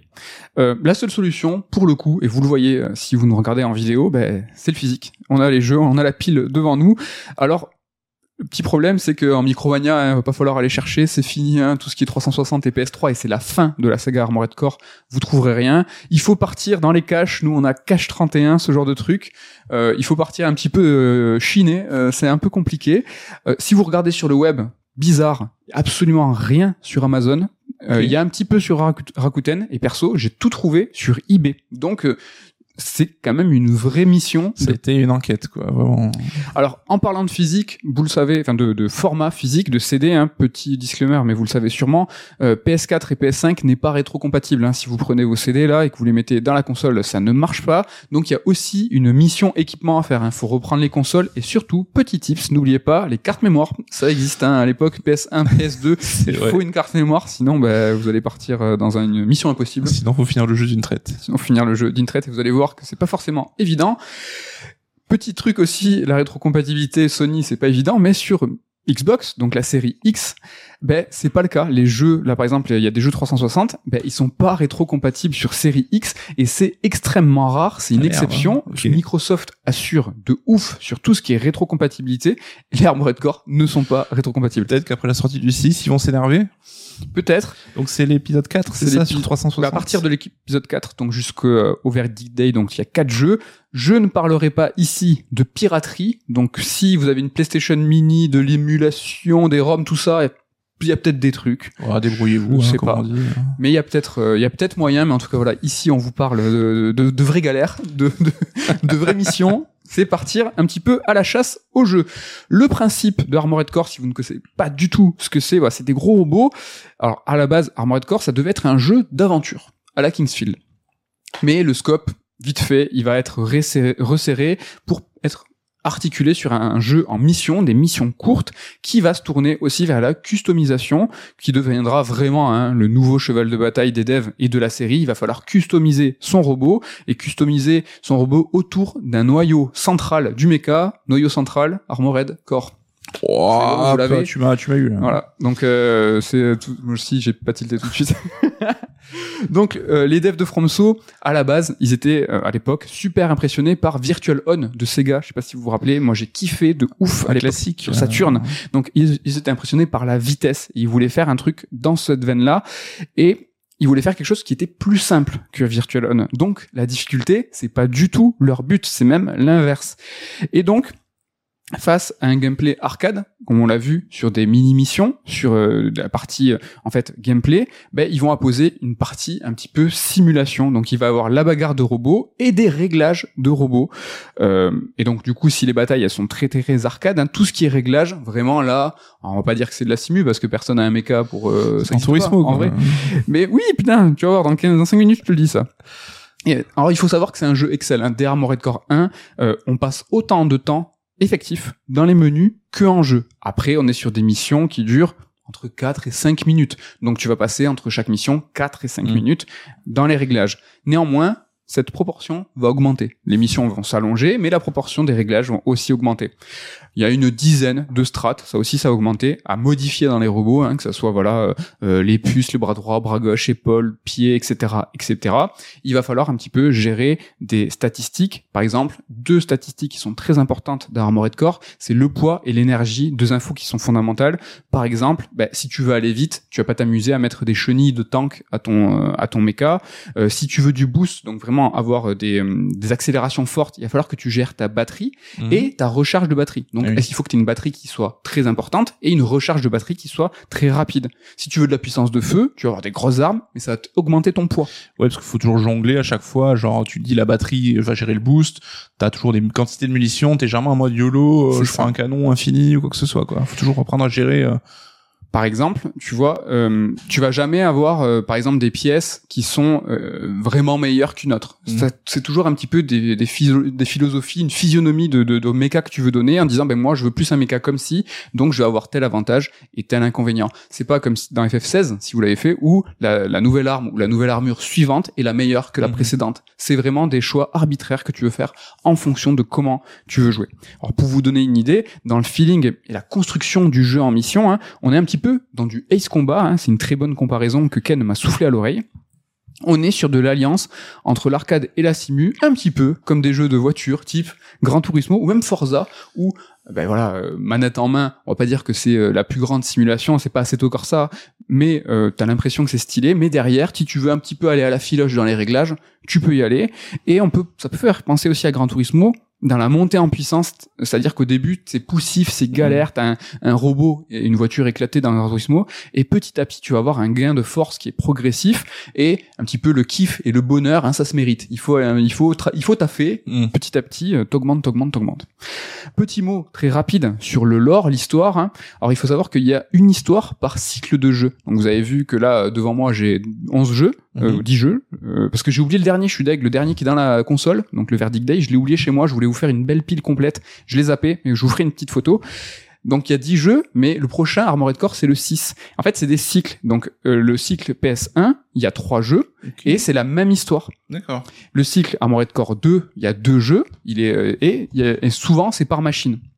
On va dire, on va voir que sur PS2 ça a duré un petit peu plus longtemps, mais il y a un cycle par machine. Donc c'est des sortes de spin-off à chaque fois du. En fait, chaque épisode quoi. numéroté va rebooter l'histoire. Hop, ça recommence sur bah, une nouvelle ou timeline ou, euh, ou postulat, et en fait ça recommence. Donc voilà, et on va voir- c'est souvent ce qui est intéressant, ce qui est rigolo, c'est que hop, changement de machine, changement de cycle, changement de lore, et on recommence depuis le début.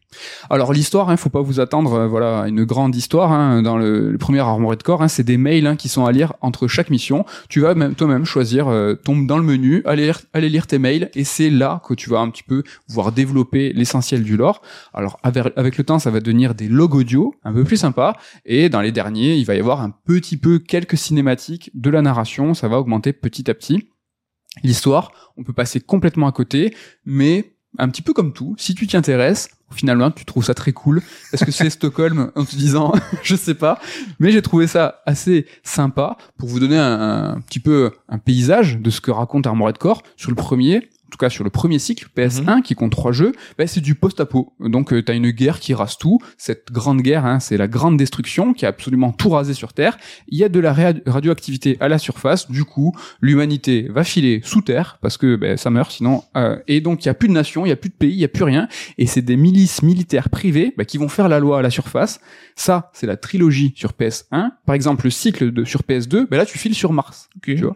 Et le cycle 3, ben, on sait pas trop. C'est qu'il y a un sur Terre, donc les gens repartent en sous-sol. Il y a des milices privées qui font la loi, tout ça. Mais officiellement, on sait pas si c'est un remake du 1 ou s'il y a eu une seconde guerre, Hmm. un- une seconde grande destruction qui a tout rasé. Il y a rien d'officiel. Alors, euh, les, j'ai regardé un petit peu les fans hein, de Armored Core, tout ça. Eux, pour eux, il y a eu une seconde guerre. On est quand même dans, dans une continuité. Donc ils ont bâti une vraie timeline. euh, Il y a, un- il y a un vrai délire, bon, etc., etc. Je vais pas vous faire, euh, mais voilà, je vous donne un petit peu le paysage. Armored Core, c'est un petit peu sombre, c'est, euh, c'est la guerre et euh, les humains sont pas au top, hein, souvent sous terre ou sur Mars. Donc c'est pas un truc de ouf. Un truc qui est intéressant, c'est que le lore, bah, il entre souvent en résonance, tu vois, avec le gameplay. Un exemple cool, tu vois, il existe un mode facile qui est caché en rapport avec l'histoire. Si dans le jeu t'es super nul et que Mhm. tu commences à t'endetter, je vais te le dire, ça, tu commences à perdre de l'argent, mais vraiment beaucoup, ben le titre, le jeu, il va te proposer de racheter tes dettes contre ton humanité. Et en fait, tu vas fusionner avec ton mecha parce que toi tu es un humain, hein, tu es un pilote. Et en fait, du coup, tu vas fusionner avec ton mecha et après, bah, du coup, tu vas avoir des avantages de ouf parce que tu seras full, enfin, tu seras pleinement connecté à ton mecha, donc tu vas faire corps avec le robot et tu auras des facilités. Et finalement, c'est le mode facile qui est un petit peu dans la diégèse. C'est malin. C'est c'est une bonne idée. Et ça, c'est très FromSo, tu vois, d'avoir une logique où tout se Mm. tient. Donc voilà, un mot, je l'ai dit sur l'ambiance, c'est très sombre, très post-apo, accompagné. Alors la musique, c'est un petit peu chelou, c'est que c'est de la techno boom boom un peu À l'ancienne. un peu à l'ancienne. et ça, ça va se poursuivre très très longtemps et vous allez voir qu'il va y avoir une rupture à un moment très précis et on va y venir. Alors là, je vais vous parler de chaque jeu. Vous inquiétez pas. Le premier, je vais vous mettre un petit peu les bases, mais après on va aller très vite. Hein, je vais pas vous saouler. Mais euh, si vous voulez savoir ce que c'est Armored Core, quand même, il faut y aller. Le premier Armored Core, c'est sorti en 1997 au Japon, année bénie, 97. Je suis pas né en 97, hein, mais bon. Alors, euh, c'était pas le FromSo d'aujourd'hui, donc il y a pas de Miyazaki, mais ça reste un petit peu du FromSo euh, quand même. hein. Tu commences le jeu, il y a pas de tuto, rien, on t'explique. Walou, ta première mission, si tu meurs, tu recommences le jeu. mais tu, vraiment, on t'explique même pas comment tu joues. Alors, faut dire que c'était aussi euh, l'époque. Oui. Euh, et donc ce gimmick un petit peu, il va revenir quelques épisodes de si tu crèves, tu recommences le jeu, on t'explique rien. Et cette première mission, c'est une première mission signature hein, qui va être sur toute la saga. En fait, c'est l'acquisition du, sta- du statut de Raven. Toi, tu es un, t'es un pilote, un mercenaire indépendant et tu es un Raven. Et dans le 1, ce qui est rigolo, c'est que tu gagnes pas le statut de Raven, tu gagnes le statut euh, d'Aiglon parce que le jeu, il est totalement traduit en français C'est beau. et ça, ça va être une exception parce qu'il va falloir attendre longtemps avant que ça revienne. C'est-à-dire qu'après, il y a zéro traduction, ça sera full en anglais. Il y a que le premier qui est traduit. C'était une vraie tentative. Merci Sony. Après, ils ont vu, euh, mais après Sony, ils sont dans le bisbee. Hein, c'est juste qu'ils ont, ils ont vu que ah, finalement, c'est un truc de niche. Enfin, les, Ouais, Euro- tout le monde s'en fout. les Européens, vous êtes pas très très chauds sur les robots. Donc la maniabili- maniabilité, on est sur PS1, donc il n'y a pas de stick analogique, hein, mes amis. hein. Donc là, on est sur du mapping de touches à la Kingsfield, dans le sens où ton regard, donc Kingsfield, c'est un, un vue subjectif, tu vas gérer ton regard avec les gâchettes. Et, euh, un truc un petit peu marrant, c'est que pour moi, euh, lever le regard, c'est gâchette droit, je sais pourquoi, et le baisser le regard, c'est gâchette gauche. Là, dans Armored Core, le premier, c'est inversé. J'ai euh, compris que plusieurs heures après que je pouvais l'inverser, mais c'est une galère de gérer un jeu comme ça où tu dois viser être réactif euh, avec des gâchettes. Donc voilà, on est sur un jeu en mission. On l'a dit, euh, voilà, c'est sombre. euh, les premières missions, et je vous jure que c'est pas une blague. Les deux premières missions, première mission, tu dois ou tuer des squatteurs euh, qui sont dans une usine, ou euh, défoncer des grévistes. Donc Toute ressemblance avec des événements actuels. hein. on en parlera tout à l'heure. Il y a un écho à la réalité rigolo, mais là vraiment, c'est que toi, bah, c'est pas très manichéen. Toi, t'es pas le sauveur du monde. Tu vas répondre à des appels de milices privées militaires, là où il n'y a plus de nation, et là ils vont te dire, bah là il y a une usine qui nous intéresse beaucoup parce que on fait, alors, on te précise pas spécialement, tu vois, si c'est du pétrole ou autre, mais là il y a des grévistes, faut aller les démonter. Là il y a des, euh, des squatteurs qui sont dans, les... faut les, faut, faut aller les démonter. Un truc un peu particulier, je t'ai parlé de dette tout à l'heure, Ouais. mais chaque mission, tu as un gain parce que voilà, t'es mandaté Mm. et donc on va te dire bah tu fais cette mission pour tant de crédits. Sauf que quand tu finis ta mission, à chaque mission, bah, avant même de gagner des crédits, on va te débiter euh, tes ressources en munitions, c'est-à-dire que si t'as tiré partout euh, en mode euh, conquistador, ben on va te dire ben, toutes tes munitions, hop, moins ça, les réparations du robot, moins ça. Donc si t'es vraiment nul, tu peux quasiment ne rien gagner. Et si tu perds la mission, tu perds de l'argent. Oh putain.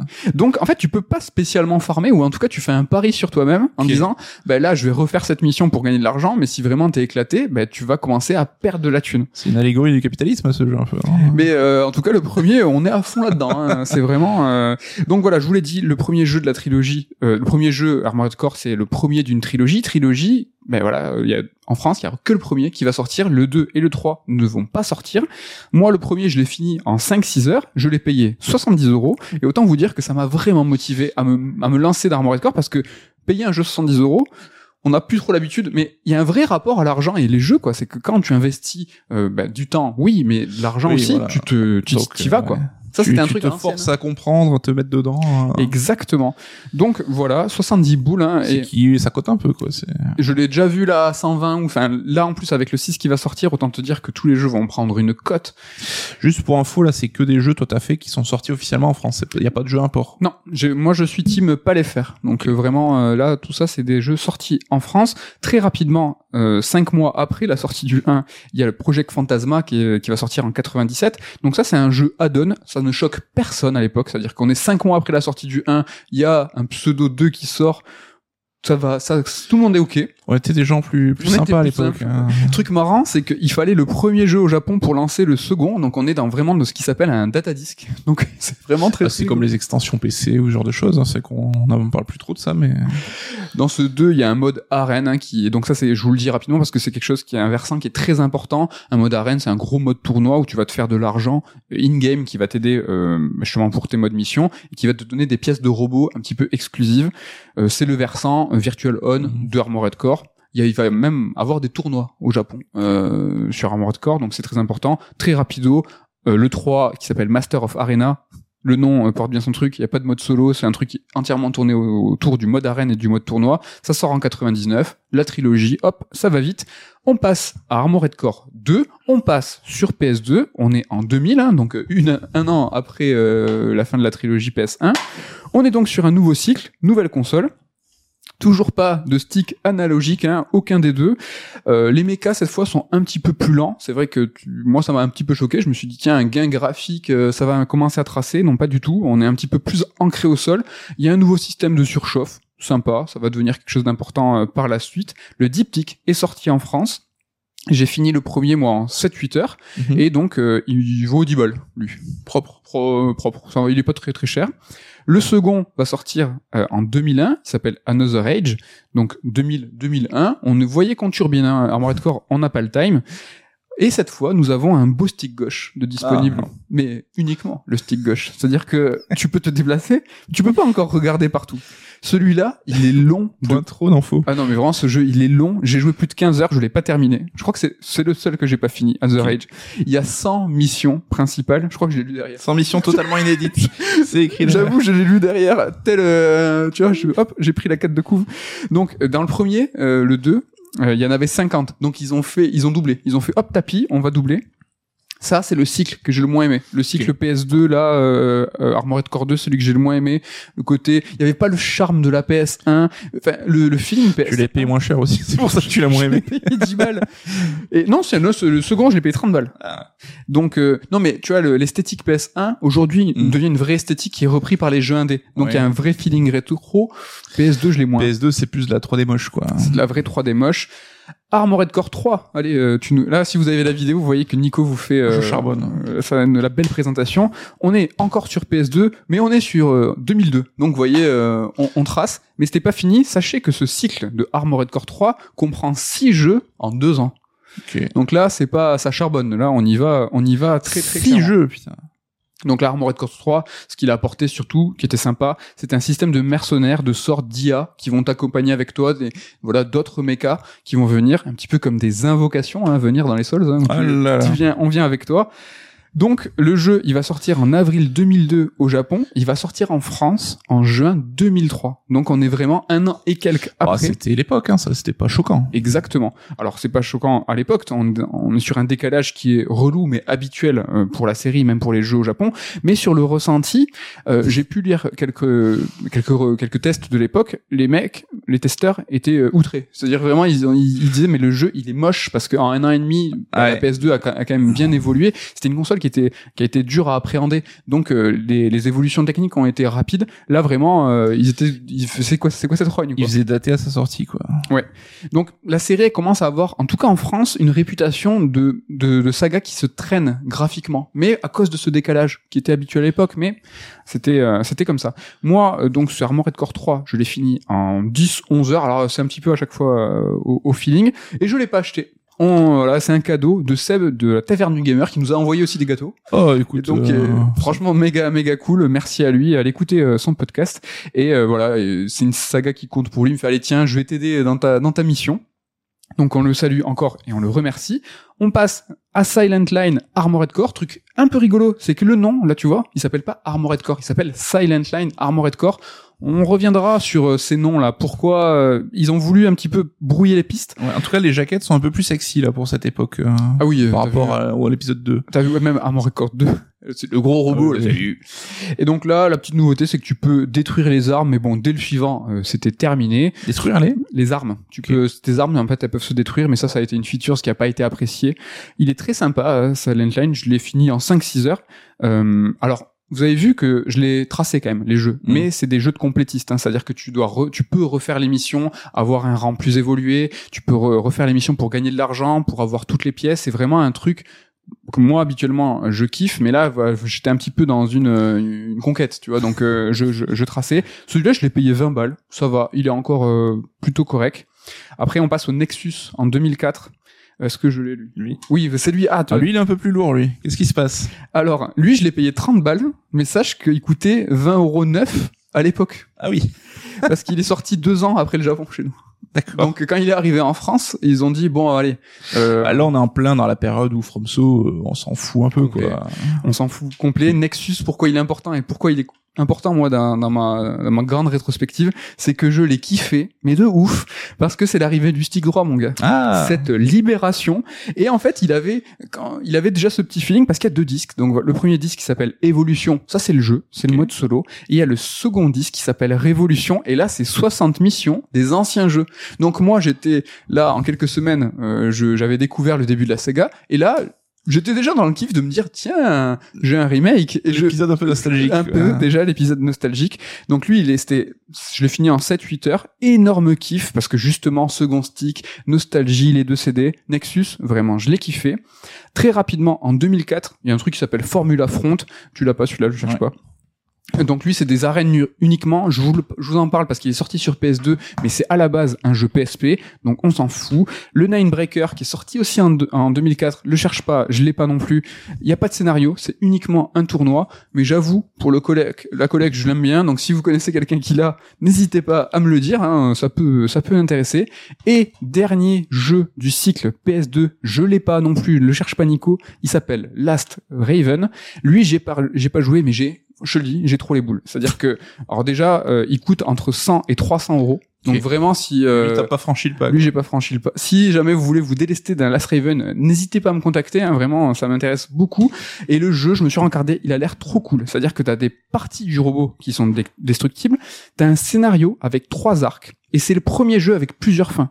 Ok. Dans Armored Core. Oh, c'est l'apothéose euh, de la PS2, quoi. Carrément. Et là, t'as plusieurs choix, en fait, plusieurs scénarios en fonction des missions. T'as même une- un choix qui t'est proposé au début du jeu. Donc, euh, je pense, en fonction de la milice que tu vas un petit peu ben, choisir de suivre.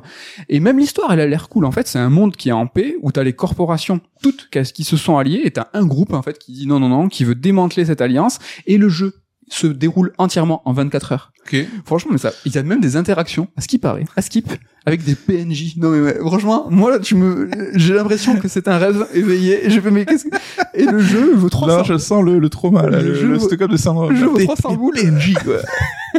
Non, parce que en fait, t'es, t'es un pilote, donc t'as une interface où tu vas dans ton ordi, tu lis des mails, et après tu fais euh, tes, tes, tes réparations, tes méca, enfin ta customisation de méca. T'as pas tout ce délire là. Moi, qu'est-ce que Tu contrôles jamais le pilote, jusqu'à même. Enfin, Jamais, jamais, jamais. Là, là, c'est important, c'est Armored Core 4. On passe sur PS3. On est en 2006, PS3 et Xbox 360. Euh, L'amour avec Sony, euh, en fait, voilà, le, partenariat, je pense que c'est un peu délité. Euh, on est plus dans quelque chose maintenant d'extrêmement ouvert. On est sur du multiplateforme. Et là, je vous l'ai dit tout à l'heure, chaque cycle c'est souvent une même génération de consoles. Et Ouais. ce qui est intéressant, c'est que tu peux conserver ton méca de jeu en jeu. C'est pour ça que c'est sur la même génération. Et donc tu vas importer à la fin et c'est pour ça que je l'ai speedé aussi, c'est que moi j'avais tout d'affilée. Donc tu importes ton mecha, tu importes tes pièces, tes customisations, tout et là t'arrives dès le début mais t'es vraiment plus stuffé quoi. Et là vous vous le voyez euh, si vous avez la vidéo, Armored Core 4, je l'ai sur 360 parce que sur PS3, il vaut une blinde, il vaut entre 50 et 60 euros au mieux. Donc sur 3.6, moi je l'ai payé 30 balles. Mais les jeux sur PS, enfin chez Sony, alors je sais pas si c'est une sorte d'antériorité parce que Armored Core c'est Sony, mais ils cotent beaucoup plus cher chez Sony. C'est le donc- fanboy, ça. Bah, je, vois, je pense, c'est Funboy. Et là, Armored Core 4, c'est l'arrivée d'Hidetaka Miyazaki qui débarque en tant que réalisateur. Il est arrivé avant sur euh, Last Raven, hein, le jeu que j'ai pas eu. Il était simplement planeur là, Mhm. euh, et c'était son premier jeu chez FromSo. C'était Last Raven. Il est arrivé sur Armored Core. Et là, il est réalisateur. C'est le boss de Armored Core 4. Alors, je pense pas qu'il faut suranalyser, hein, surtout a posteriori, mais on peut voir des choses qui vont faire penser aux Souls, et en tout cas, il y a des choses qui vont changer. L'OST, elle bascule complet sur quelque chose qui est vraiment sombre, mais quelque chose qui est vraiment, tu vois, langoureux, avec des chants, qui est un peu plus audible que la techno, qui était pas ouf. Fini la fête foraine, quoi. Fini la fête foraine. T'as le mapping des touches qui arrive euh, façon Souls, t'as des boss de ouf, mais là, c'est des boss complètement gigantesques. En fait, Mm. c'est pas vraiment des duels, c'est que tu vas, tu vas affronter des îles qui sont en fait des robots, tu vas affronter des trucs qui sont titanesques, c'est vraiment hyper impressionnant, c'est, c'est, le gigantisme, il se sent, il est dingue. Mais ce qu'il faut surtout souligner, c'est que ben, le jeu part aussi à l'inverse des Souls. C'est pour ça que je veux pas parler de suranalyse. C'est que Armored Core 4, il est vraiment moins exigeant. C'est le jeu le plus agréable dans l'approche. hein. Il est vraiment beaucoup plus souple. Il est vraiment moins punitif. Par exemple, je vous ai pas dit, mais c'est un jeu où t'as des guns, mais t'as aussi une épée euh, un petit peu laser, Mm. façon euh, Soul River. Ben, les, les coups d'épée dans Armored Core 4, ils sont gratuits. Tu peux y aller. Alors qu'avant, t'avais vraiment un délire de surchauffe. Si tu voulais abuser avec euh, le corps à corps qui tape vraiment très fort, ben, ça te gaspillait de l'énergie, donc il fallait que tu gères ta batterie, etc. Là, t'as même pas de surchauffe. La consommation d'énergie, en règle générale, des robots, elle est vraiment très très light.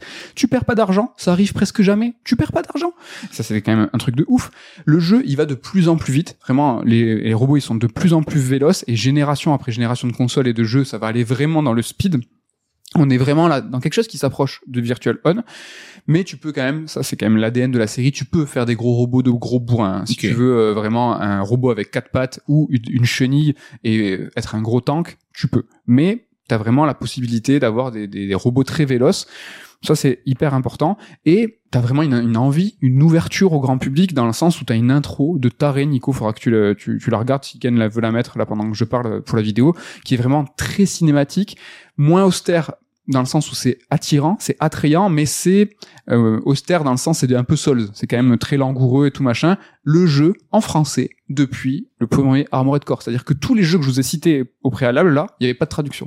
C'était des jeux en anglais. Là, ça y est, on est de retour avec un peu le nouveau départ, quoi. Exactement, avec un- une vraie volonté de localisation, d'ouverture au grand public. T'as un design des, des mechas aussi, des robots qui est beaucoup plus élancé, beaucoup plus classe, qui me fait vraiment penser à Zoé. Moi j'adore Zoé, toi aussi je sais Nico. Et ce qui est chouette, c'est que ça, a ce design un peu la Zoé, ça va de pair avec un gameplay qui est beaucoup plus aérien et beaucoup plus nerveux. Là vraiment, tu voles, tu virevoltes en 3D, c'est vraiment un truc de ouf. C'est vrai que la jaquette, déjà, ce côté plus sobre, plus élégante, euh, Ouais. à part le chiffre 4 qui doit faire peur aux nouveaux venus, mais t'as ce côté quand même un peu plus sexapile, quoi. Ouais, carrément. Alors attention, pour ceux qui font le jeu aujourd'hui, t'as des chargements de l'apocalypse. Mais vraiment, c'est Ça aussi, on est a habitué, oublié. quoi. Mais non, mais on a oublié complet. C'est que là, les chargements, c'est un, c'est invivable, imbitable. C'est que tu t'attends tout le temps. Enfin, franchement, c'est pénible. C'était, bah, c'était une autre époque. Moi, celui-là, donc du coup, je l'ai fini en 8 heures. je vous l'ai dit, je l'ai payé 30 balles sur 360. Sur PS3, c'est minimum 50-60 balles et c'est bien plus loin. Ouais, alors je sais pas s'il est sorti au Japon sur 3.6, mais on sait que la console avait une petite cote d'amour là-bas, donc c'est peut-être pour ça qui peut expliquer l'arrivée du jeu dessus. Ça a l'air en tout cas très variable sur les durées de vie, les épisodes. euh. C'est, euh, bon, j'allais dire entre 8 et 10 heures. Au global, certains sont un petit peu moins. Certains c'est un petit peu plus, mais on va dire euh, c'est du jeu à 10 heures. Pareil, hein, si vous le jouez vraiment Armored Core, euh, c'est complétiste, tu doubles. Ouais, je pense que life, je pense que tu doubles. On passe à Armored Core 4 Answers, donc c'est la suite de Armored Core 4.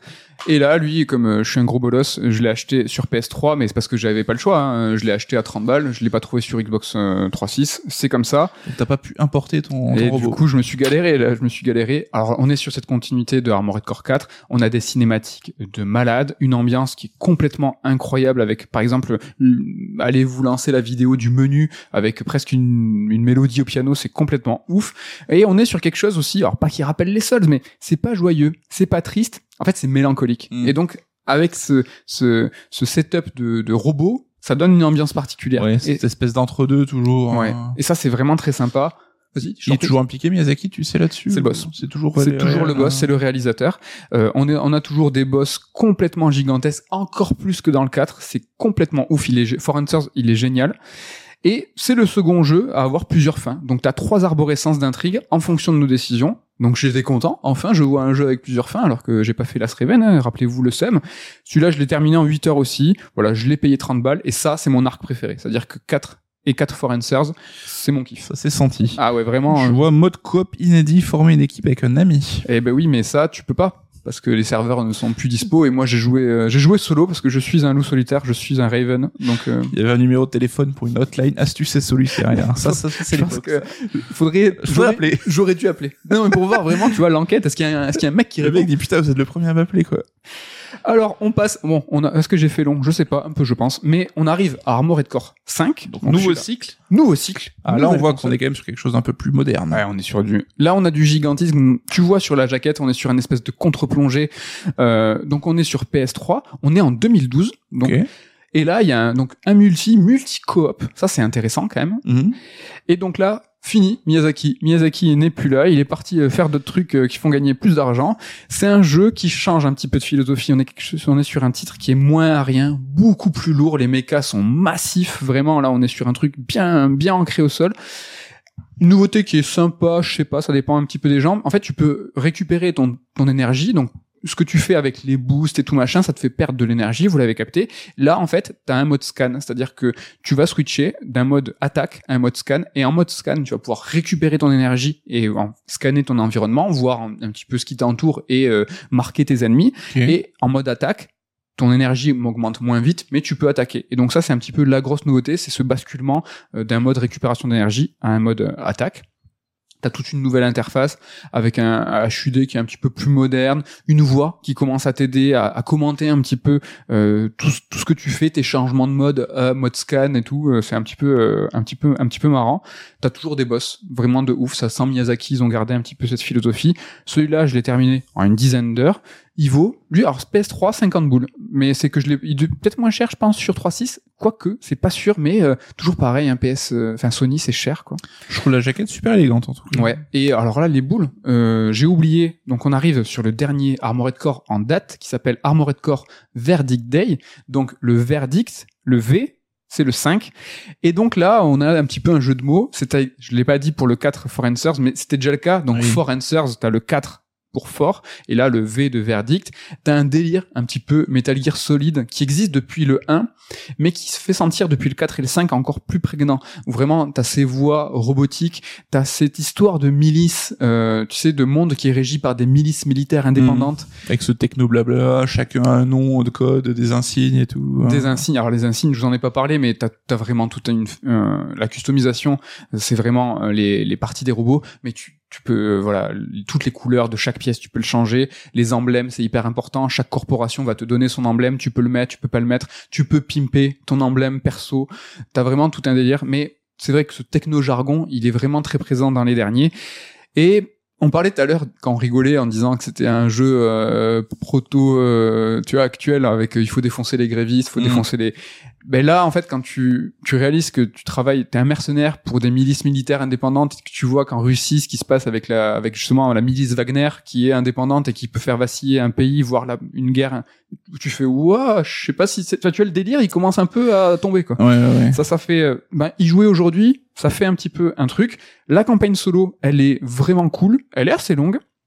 Mais, euh, du coup, le titre Verdict Day, lui, il est vraiment articulé autour du jeu en ligne. Justement, autour de cette campagne qui est possible de faire entièrement à deux. Et ça, ça m'aurait fait kiffer parce que t'as toute une phase de PSP, euh, PSP PVP, donc euh, joueur contre joueur, que j'ai pas pu euh, essayer, hélas.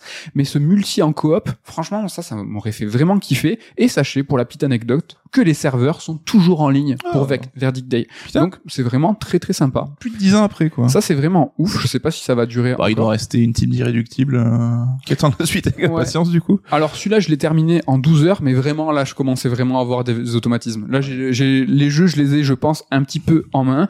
Je l'ai payé 40 balles, euh, donc sur 360. Euh, je je l'ai oublié aujourd'hui, mais je vous ferai une belle photo avec toute la toute la collecte. Donc voilà, on Voilà. arrive au Donc, bout le, le jeu chez vous, calculez combien cette chronique a coûté à Ahmed.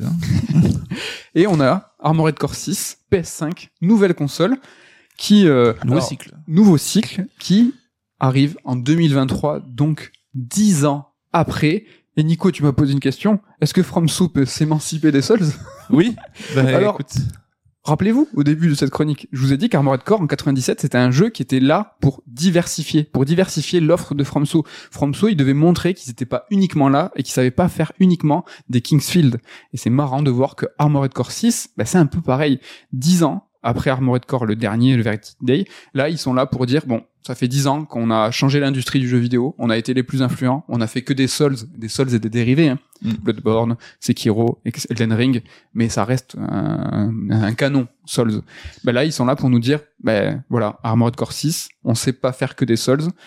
Et voilà, ben, je vous conseille d'écouter euh, l'émission de la semaine prochaine, en tout cas, euh, pour en savoir plus. Ouais, en tout cas, je suis euh, surpris euh, agréablement de voir que le nombre d'épisodes qui sont sortis chez nous, quand même. C'est vrai que c'était une série, nous, qu'on regardait un peu de loin, mais qu'on a toujours connu parce qu'il y a toujours un épisode qui sortait, tu Ouais. l'as, tu l'as dit. Mais il y a eu quand même pas mal d'épisodes accessibles, alors plus facilement à l'époque qu'aujourd'hui, euh, c'est clair. Et là aussi, je suis étonné de voir à quel point euh, FromSo renie pas l'héritage avec le 6 en gardant la numérotation. Ils auraient pu jouer le reboot facile en le soulsifiant ou quoi, et ils gardent, voilà, Armored Core 6, c'est l'héritage, c'est la suite directe.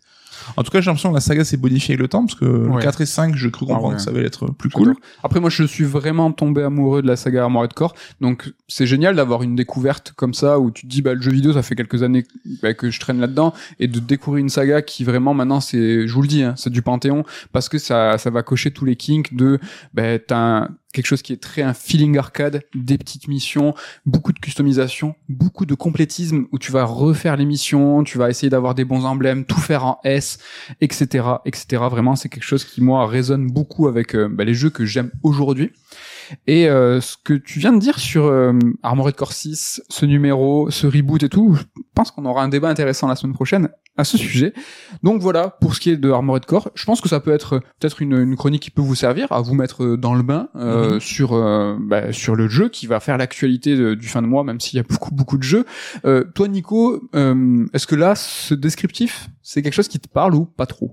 Alors j'aime bien le délire euh, mecha, euh, l'ambiance techno, Metal Gear comme on disait, un peu euh, un peu nanar mais rigolo quoi. Mais le côté euh, petite mission, le côté euh, customisation, passer son temps dans le menu, machin, refaire des missions pour Ouais. euh, ça ça me dit pas trop quoi. Peut-être moins. Ouais. En tout cas, Armored Core 6, il va avoir du boulot hein, pour prendre la lumière en fin de mois d'août, parce que ben, en août, il y a quand même Baldur's Gate 3 qui est sorti. On l'a rapidement évoqué euh, tout à l'heure, et C'est vrai. c'est lui qui fait l'actu. là. C'est vrai, c'est vrai, et euh, je voulais qu'on en parle un peu parce que c'est quand même l'événement du moment, même si nous on n'y a pas trop touché parce que c'est pas notre délire, mais presque, tu vois. Je j'étais presque tenté moi. Ah Bon, ouais la complexité, l'interface, le loot, c'est vraiment tellement loin de ce que j'aime. J'aurais pu faire comme toi, me lancer dans Baldur's Gate 1 et 2. Tu devrais. me préparer pour le 3. Il y a des spin-offs et tout, hein, donc méfie- méfie-toi quand même. Mais en tout cas, je trouve ça cool, c'est cette sortie. Alors, je la vois par, à travers mon prisme euh, réseaux sociaux et tout, donc peut-être que je me fourvoie, mais j'ai l'impression qu'il y avait quand même eu quelque chose de, de très positif et très euh, un vrai engouement autour de cette sortie pour plusieurs raisons. Alors déjà, euh, le jeu a été envoyé tardivement à la presse. Je crois qu'ils l'ont reçu le jour de la sortie ou la veille, donc on n'a pas eu de test à la sortie en fait. Bah, ce qui fait en fait, que t'avais pas, euh, voilà, ce sacro-saint débat métacritique, euh, la note du jeu normalement. Une semaine avant la sortie des gros jeux, on a déjà le métacritique, tout le monde s'écharpe dessus, ça crée des débats un peu stériles. Là, non, le jeu est sorti, ben il y avait pas de note, donc tu sais, c'est un, tu y vas un peu vierge là-dessus, t'as pas de, de- d'idées préconçues et tu peux le découvrir à ta façon un petit peu. Ensuite, le jeu est sorti d'abord sur PC. Alors là, on sait que la sortie va être euh, étalée après sur PS5 en septembre et puis plus tard sur Xbox. Et là aussi, je trouve ça a créé quelque chose d'un peu vertueux où bah, les pays PCI ils jouaient dessus, mais t'avais pas ces ces, ces guerres aussi. Regarde, il tourne mieux sur PS5, ça regarde sur Xbox, t'as l'anti-aliasing machin, ou là il est pas en 1080. T'as pas eu cette euh, ça, c'est pas venu parasiter les débats. Et finalement, moi, les seules infos que j'avais, que je recevais de Baldur's Gate 3 à un moment de sa sortie, c'était juste des joueurs qui étaient en train de kiffer, en fait. Et je trouve ça cool. Est-ce que t'as ressenti ça pareil, toi, ou pas du tout hein Alors, pas trop parce que euh, tu l'as dit tout à l'heure, c'est vrai qu'on l'a pas trop vu venir, mais il y a un journaliste euh, qu'on va citer, c'est Marius Chapuis de Libération, qui lui force, il tanne tout le monde depuis des mois parce que tu l'as dit, la bêta, elle, ça fait trois ans. Le jeu est en early access trois ans. Early access, pardon. Et lui, en fait, il a vraiment poncé et il explique souvent euh, dans ses émissions que il a fait déjà plusieurs runs de plusieurs dizaines d'heures Mhm. et vraiment, bah, lui, il a eu le nez. Et vraiment, il arrêtait pas de dire que arrêtez de parler de Gotti, le prétendant, c'est lui. Et donc c'était euh, alors juste au passage, hein, li- Silence on joue Libération sorti là euh, une émission interview de une heure et quart avec euh, l'Ariane. Ok. Donc c'est super intéressant si vous voulez des coulisses. L'Ariane qui sont belges, donc euh, ouais. Ouais. Donc euh, vraiment vraiment Mais cool.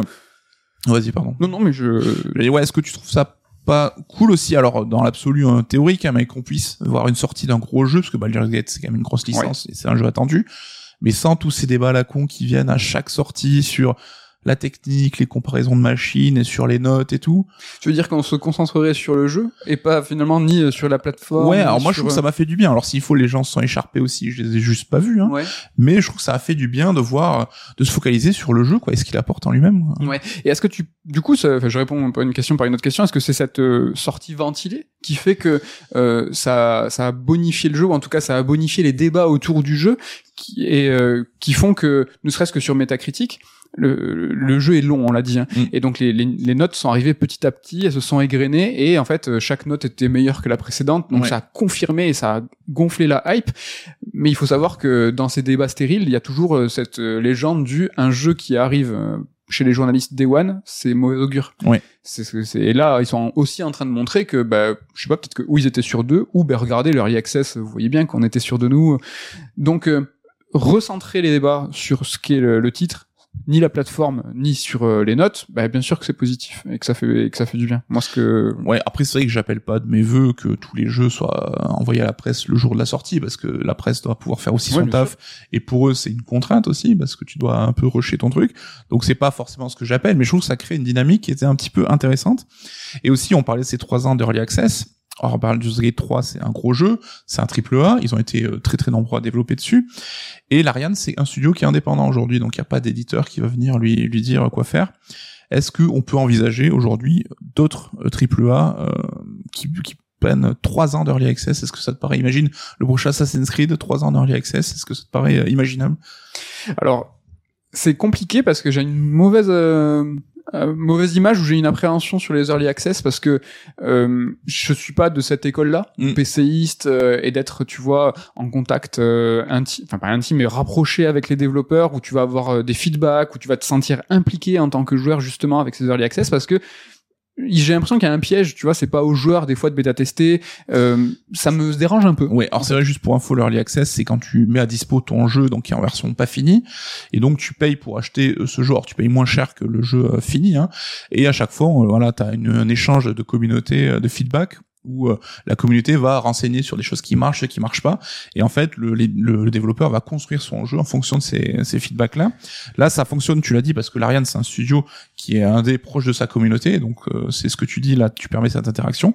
Mais t'as certains effectivement qui voient l'early access comme une sorte de QA où en fait c'est même pas toi qu'on paye, c'est toi qui payes pour pouvoir dénicher les bugs et tout, donc ça peut avoir ce côté, ouais. voilà. Il y a des contre-exemples, euh, et à chaque fois que ces contre-exemples, et je vais vous les citer, c'est Hades de Super Giant, euh, Dead Cells de Motion Twin, où vraiment il y a eu plusieurs mois, plusieurs années, euh, justement d'early access, tout ça, et ça a donné là deux, voire bah, allez, je compte Baldur's Gate 3, trois jeux exceptionnels, Ouais. où il y a eu une vraie collaboration euh, saine, euh, où les joueurs se sont pas sentis euh, manipulés, ou ça a l'air vraiment génial. Il y a eu une cohésion qui a donné euh, bah, trois jeux mortels, quoi. Donc Ouais. il y a des contre-exemples. Quoi. Mais c'est vrai que quand tu vois les jeux, les- l'argent que ça coûte aujourd'hui, les temps de développement, pour avoir une période où tu peux ajuster par rapport à des feedbacks. Des fois, tu pars sur des idées, on l'a vu avec Callisto Protocol, où ils avaient des idées de design très tranchées, et dès que le jeu est sorti, ils sont revenus en arrière parce qu'ils se sont rendus compte que ces idées fonctionnaient pas du tout, en fait. Ouais, ouais. Et d'avoir de l'early access, alors trois ans, c'est quand même gigantesque, hein, et c'est un cas particulier, mais ça peut permettre cette interaction et ça peut permettre d'ajuster et au final bah si ça ça rend les jeux meilleurs est-ce que c'est pas une voie à explorer même si Carrément. je suis pas non plus euh, client là-dessus quoi En tout cas, je pense que tous les studios ne peuvent pas le faire parce que ça démontre vraiment une maes- une maestria de ces studios en particulier. Parce que si tu prends par exemple euh, Final Fantasy XV, qui est un gros jeu avec un, un gros éditeur, enfin c'est pas n'importe quoi. Quand eux ils, sortent, ils ont sorti euh, plusieurs démos de FF15, Mm. ils ont pris euh, les avis des joueurs euh, au pied de la lettre. Ça a donné, au-delà du fait que FF15 était branque-ballant parce que souci de développement, mais vraiment un jeu qui louvoyait parce que leur qui voulait envie- plaire à tout le monde quoi et ouais, qui voulait plaire à tout le monde. Donc vraiment, il faut que, il faut, je pense, un studio stable de gens expérimentés, de gens qui savent- où il va Voilà. qui sait ce qu'il veut hein. et qui vont que, prendre les retours pour ce qu'ils sont et qui vont prendre le meilleur de ce qu'ils vont dire les joueurs et pas Mm. tout prendre. c'est que l'Ariane en fait a développé ce Baldur's Gate 3 avec les outils et l'expérience euh, de leur Divinity ça fait des années qu'ils sont dessus et notamment les Original Sin 1 et 2 où Baldur's Gate est une espèce d'Original Sin 3 quelque part donc Ouais. Mais c'est un compliment. hein. oui c'est un compliment parce que c'est des super jeux il manquait presque que le lustre Baldur's Gate pour qu'on parle de Gotti On parlait de FIFA et de Star Wars tout à l'heure, d'IP, de franchises qui sont connues. Là, euh, Divinity Original, Original Sin, c'est un succès, Mhm. vraiment qui leur a fait gagner de l'argent, de l'indépendance, enfin d'autant plus d'indépendance parce qu'au début ils étaient quand même euh, pieds et poings liés, presque avec des des, parti- des des financements qui étaient participatifs et tout. Là, ils ont vraiment gagné, tu vois, en en stabilité. on va Ouais. dire. Et là, Baldur's Gate, c'est la cerise. C'est juste la cerise pour dire, ben, ce lore que vous appréciez, que vous connaissez, que vous aimez tant, ben, on va le mettre sur cette structure qui est super solide. Oui, et puis tu te frottes à deux jeux, Baldur's Gate 1 et 2, qui sont au panthéon du jeu vidéo, et là, t'arrives avec un troisième épisode qui tient le regard, quoi, qui démérite pas, c'est quand Ah même oui. ouf ce Là, ont le défi, euh, il est pas des moindres. En tout cas, si vous voulez en savoir plus sur les premiers Baldur's Gate, on a un livre hein, de Maxence de Grandel qui est, euh, je pense, euh, très instructif là-dessus. Voilà, et en tout cas, si vous vous êtes lancé dans Baldur's Gate 3, ben, parlez-nous-en, dites-nous, essayez de nous, nous titiller, nous convaincre pour qu'on puisse euh, peut-être basculer. Est-ce que comme Starfield, la hype est en toi?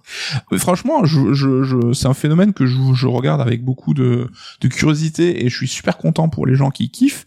Et ça me fait, euh, ça me fait un peu réfléchir parce que tu vois, nous on discutait à la rédac, aucun de nous n'est allé sur Baldur's Gate parce que c'est pas notre délire. Et je me dis putain, un peu, tu sais, euh, tant pis pour nous quoi. Est-ce que ça revient pas quelque part hein, à la conversation qu'on avait tout à l'heure sur on s'est forgé une identité de joueur avec euh, des profils de jeu qui vont nous scier ou pas? Et là euh, Baldur's Gate presque on abandonne de fait parce qu'on se dit bah non c'est pas pour nous si euh, un petit peu comme une exploration d'Armored Core on se lançait en se disant bah on va pas reprendre Baldur 1 tu vois ni, c'est- Ori- ouais. ni Divinity mais presque en se disant bah est-ce qu'on va aller euh, euh, tu vois euh, contre le réflexe contre euh, chercher euh, l'altérité Mais au-delà du côté euh, une saga que tu connais pas ou quoi, c'est que t'as aussi encore le prisme console PC qui vient encore plus foutre des des, des, des œillères un peu. mais Baldur, D- Baldur arrive sur console Oui, et en plus Baldur a ce mode de contrôle très PC, clavier souris avec l'interface adaptée, et apparemment tu peux switcher en mode manette troisième personne, un peu à la Witcher, et qui est aussi très très bien fait. Donc euh, je pense qu'ils ont su un peu euh, bah, faire plaisir à tout le monde. Voilà pour un nouvel euh, enjeu de l'été et je crois qu'on arrive à la fin de ce raid alerte chill, Voilà. chill house discussion. Chill House un peu plus long que prévu, je pense. un peu plus euh, long, bah, il fallait ce qu'il fallait. Et il fa... Ça fait longtemps. On n'a pas eu de raid alerte, donc il faut la petite dose de- Voilà, de, de raid ça, ça alerte. vous aidera à patienter jusqu'au 16, je crois, c'est la semaine du 16 septembre qu'on revient. On revient peut-être de façon exceptionnelle la semaine prochaine. Je peut-être, je, Je, ne sais pas. Je ne sais pas. pense que vous devriez euh, guetter vos applis la semaine prochaine. Et je pense que si vous avez aimé cet épisode, euh, ça devrait encore plus vous plaire. C'est vrai. Je pense que vous devriez être attentifs. On vous remercie à tous pour votre fidélité parce que voilà, Red Alert a été en pause tout cet été, mais nous avons fourni des sœurs d'émission, deux sœurs d'émission, un sœur, un sœur strike, un sound teams. Il y a- il y a de tout. Il y a de tout. Il y a même des formats de podcast qui vont revenir. C'est la folie de l'été. Oh là là, c'est nouvelle, nouvelle époque. Donc merci pour euh, voilà vos écoutes. Euh, N'hésitez pas, si jamais, à nous mettre une petite note si vous kiffez. Ben voilà. Si c'est fait. 5 étoiles. Si c'est 5 étoiles. Sinon, ça nous intéresse pas. Et, euh, et attends, je, tu la veux la punchline et je vais chercher un truc pendant ce temps parce que pour ceux qui ont la vidéo, ça va leur faire marrer. Parce que si vous aimez nous écouter, peut-être euh, vous allez aimer nous lire. Effectivement, parce que Sœur d'édition, c'est avant tout une maison d'édition qui publie des livres sur la pop culture en général, donc jeux vidéo, mais pas que. On a aussi cinéma, séries, animation, manga. Donc on a aujourd'hui bah, plus de 100 références diverses et variées. Et euh, il y a forcément euh, un livre qui saura vous plaire, qui saura titiller votre attention, donc que ce soit en librairie ou sur notre site internet. Et, actuellement, qu'est-ce qui se passe si, vous... si vous commandez sur notre site, Voilà. on vous offre un marque-page qui est parfaitement adapté quand on vend des livres, hein, parce que ça permet de marquer ta page Exactement. Et donc voilà, euh, pour la blague, on a mm, remis cette petite punchline. Si vous aimez nous lire, vous aimerez nous écouter avec un versant, enfin une face euh, podcast, une face euh, édition. Et attention, c'est pas de la merde le marque-page. Ah non, il y a du vernis sélectif, il est épais, il est euh, propre, élégant. designé euh, par Ken. Donc voilà, c'est euh, voilà, c'est si vous faites une commande sur le site, vous l'avez euh, dans le colis, c'est euh, dispo tant qu'il y a du stock. Il y en a un petit peu, mais ça va s'arrêter un jour. Voilà, tardez pas trop trop non plus quand même. hein. Voilà, merci encore à tous. Peut-être à la semaine prochaine. Peut-être. Bye bye. Ciao.